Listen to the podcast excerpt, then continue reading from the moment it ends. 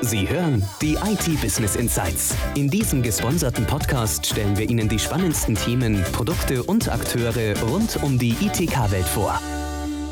Hallo und herzlich willkommen zu einer neuen Folge bei IT Business Podcast. Heute haben wir einen sehr spannenden Gast zu Besuch, Jürgen Signer, COO bei Starface, ein Anbieter IP-basierter Kommunikations- und Businesslösungen. Und mit Jürgen haben wir jemanden, der seit sieben Jahren im Geschäft ist. Ja, Jürgen, vielen Dank, dass du da bist und wir gehen auch sofort ins Eingemachte. Wir leben ja in schwierigen Zeiten. Die wirtschaftlichen Prognosen für 2024 sind alles andere als rosig. Viele Experten sagen mit Blick auf die steigenden Energiekosten, die hohen Inflationsraten und die schleppende Digitalisierung sogar eine handfeste Krise voraus. Macht dir das nicht irgendwie Angst, Jürgen? Erstmal, hallo, vielen, Dank für die Einladung. Ja, du hast recht, das könnte einem schon Angst machen, aber ganz ehrlich gesagt, nee, macht mir wirklich nicht Angst. Denn was sind die, der Ausblick für 2024 bezüglich Wirtschaftswachstum. Alles andere als gut. Wir haben, ich glaube, wir dürfen mit einem ganz kleinen Wachstum rechnen, aber wir sind sie eigentlich schon gewohnt. In diesem Jahr sind wir in eine Rezession geschlittert und auch die letzten Jahre, da gab es die Corona-Krise, da gab es wirklich negatives Wirtschaftswachstum. Eigentlich sind wir Krise aus den letzten Jahren schon gewohnt. Trotzdem, wir bei Starface waren die ganzen Jahre wirklich sehr erfolgreich, denn wir sind trotz der Krise wirklich schön gewachsen. Wir konnten jedes Jahr zulegen. Hast du Beispiele dafür? Wir haben in der Cloud beispielsweise allein im letzten Jahr ein Wachstum von mehr als 60 Prozent gehabt. Wir konnten 75.000 neue Seats, das heißt neue Kunden, neue Arbeitsplätze gewinnen und auch unseren wiederkehrenden Umsatz konnten wir im letzten Jahr wirklich sehr, sehr gut steigern. Deswegen ist es mir nicht Angst. Kann ich nachvollziehen?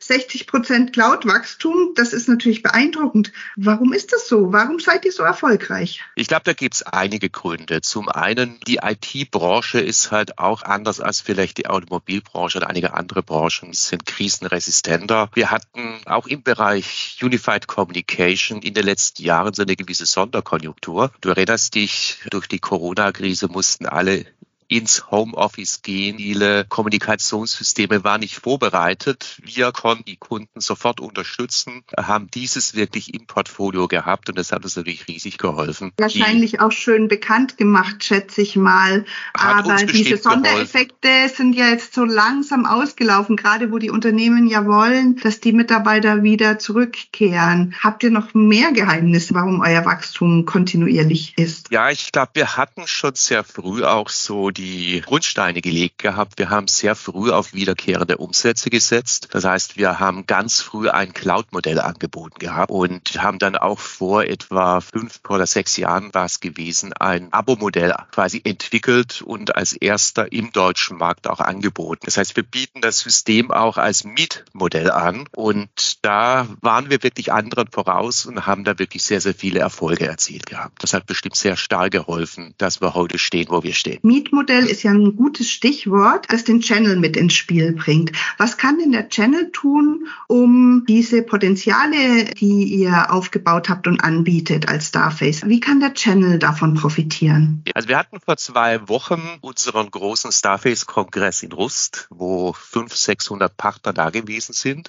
Ich habe unseren Partnern Folgendes empfohlen. Sie sollten sich gerade in Zeiten von Rezession, von vielleicht schwierigerem wirtschaftlichem Umfeld, Umfeld ganz, ganz wichtig auf ihre Bestandskunden zum einen konzentrieren, denn die Wahrscheinlichkeit mit einem Bestandskunden Umsatz zu machen, die ist sechs bis sieben Mal höher als bei einem Neukunden. Aber natürlich sollen sie neben dem Bestandskunden auch Neugeschäft machen. Das ist im Prinzip die Quadratur des Kreises, ja. Aber es ist wichtig, sich wirklich sowohl auf Neu- als auch Bestandsgeschäft zu konzentrieren in der jetzigen Situation. Okay, dann gehen wir mal auf die zwei Strategien im Detail ein. Bestandskundengeschäft. Mhm. Wie können denn die Channel-Partner ihre Kunden dauerhaft binden. Denn ich meine, für ein Unternehmen ist es nicht viel Arbeit, äh, zu einem anderen Anbieter zu wechseln. Die Cloud mal eben gewechselt und äh, schon läuft der neue Provider. Was empfehlen Sie den Channel-Partnern? Wie können sie ihre Kunden binden? Da gibt es ganz, ganz viele Themen. Das eine, ich muss wirklich, insbesondere der jetzigen Zeit, ich muss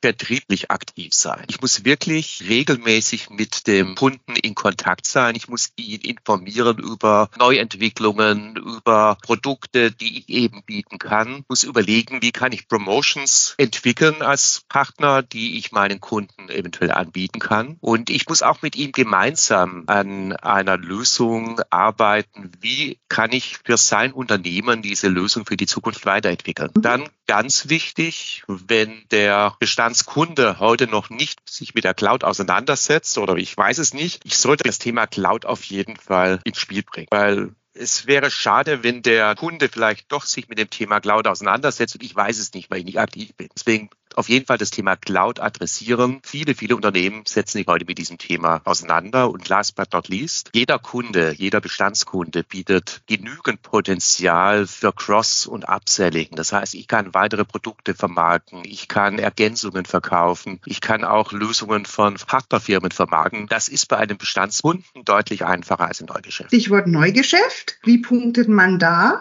Ja, das ist natürlich eine Kunst für sich, aber gerade in der jetzigen Zeit, wir lesen oft, dass Deutschland die Digitalisierung mehr oder weniger verschlafen wurde in Behörden, bei vielen Kunden. Das heißt, viele Unternehmen müssen sich mit dem Thema Digitalisierung auseinandersetzen. Und auch das Thema Kommunikation bietet natürlich viele, viele Möglichkeiten, wie ich meine Prozesse digitalisieren kann, wie ich sie flexibler, schneller machen kann. Und das sollte ich auf jeden Fall mit dem Kunden besprechen. Ich muss auch verstehen, will er Kosten senken, will er seine Kommunikationslandschaft modernisieren. Da muss ich einfach die, die Beweggründe des des, des Kunden, des Neukunden erstmal verstehen, damit ich mir die richtige Lösung bieten kann. Welche sind denn da die Argumente, mit denen man am einfachsten die Tür öffnet? Ist es wirklich das Kosten senken oder ist es mit weniger mehr erreichen oder welches Argument ist der Haupttüröffner? Also ein Haupttüröffner augenblicklich, weil die Investitionsbudget natürlich relativ beengt sind, komme ich mit Investitionen durch die Türe, wo ich jetzt nicht ganz, ganz viel Geld in die Hand nehmen kann. Ideal hier wieder natürlich Cloud Cloud-Abo-Modelle. Da kann ich im Prinzip eine moderne Lösung in relativ schneller Zeit im Unternehmen etablieren, habe monatliche Beiträge oder Beträge, die ich bezahlen muss. Und das schont meine Investition natürlich immens.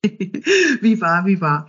Mal zum äh, Stichwort Cloud. Cloud ist ein Thema, mit dem sich die Unternehmen, gerade die kleineren, aktiv auseinandersetzen, weil da einfach viel Potenzial drinsteckt. Wie können jetzt die Channel-Partner das das zunutze machen und wie können Sie sich über Cloud-Lösungen, die ja fast jeder anbietet, auch tatsächlich abheben? Ja, also besonders abheben kann ich mich natürlich, wenn ich den Kunden wirklich gut verstanden habe, wenn ich seine Bedürfnisse kenne und dass ich ihm dann wirklich konkrete Use Cases für seine Situation anbiete. Häufig nachgefragt wird, damit es ein bisschen bildlicher und plastischer ja, wird? Ja, das könnte beispielsweise, das war ein größeres Projekt, was wir kürzlich gewonnen haben, da war im Prinzip der entscheidende Vorteil, den wir bieten konnten, dass im Prinzip die Starface eine schöne Dativ-Integration anbieten konnte. Dadurch konnten wir uns im Prinzip gegenüber dem Wettbewerb gegen Vorteil erschauen. Das war das, letztendlich ausschlaggebend für den Gewinn dieses großen Cloud-Projektes. Das greift im Prinzip das auf, dass man Partnerlösungen anbieten soll und wenn die zu den individuellen Bedürfnissen passen, dass man damit durchaus einen Wettbewerbsvorteil hat. Das kann auch eine Branchenlösung sein, das kann so eine äh, Erweiterung sein wie diese DATEV-Integrationen. Da haben wir bei uns